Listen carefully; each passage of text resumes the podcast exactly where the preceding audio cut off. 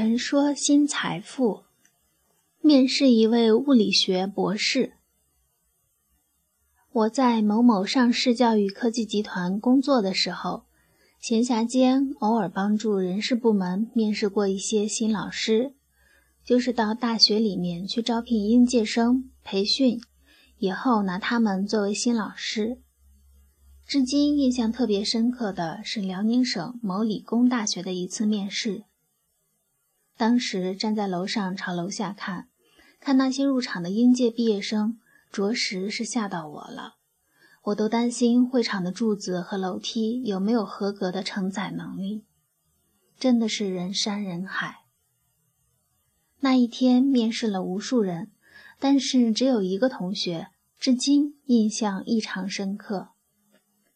那位同学是物理学博士毕业。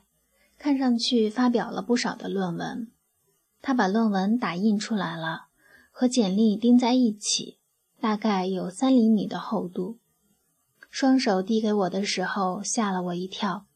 我非常没有经验，也很不好意思地还给他，告诉他说：“同学，你再去别的地方看看吧，你的简历挺贵的。”那位同学和我，我们俩互相推让了好几下。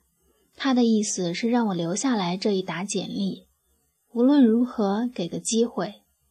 其实我的意思不是嫌他不够优秀，而是能提够的职位完全不需要一个物理学的博士，而一个已经读完物理系的博士，直到读完了博士的程度才决定放弃，投奔到一个培训机构做培训教师，着实有一些晚。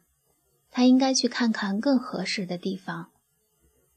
我告诉他，想当培训老师，要么你直接去北京总部面试，那里有更广阔的前景；要么就把简历带回去，寻找当时让你读博士的理由，按照那个理由找工作。当时我只不过是一个面试的新手，而他已经可能找了很多工作。他比我有经验，最后我还是把他的简历留下了。我非常的内疚，我和同事撕下了有联系方式的第一页带回去，交给了领导。再后来，可能被领导当草稿纸了。文章来自微信布衣春秋，感谢倾听，下次再会。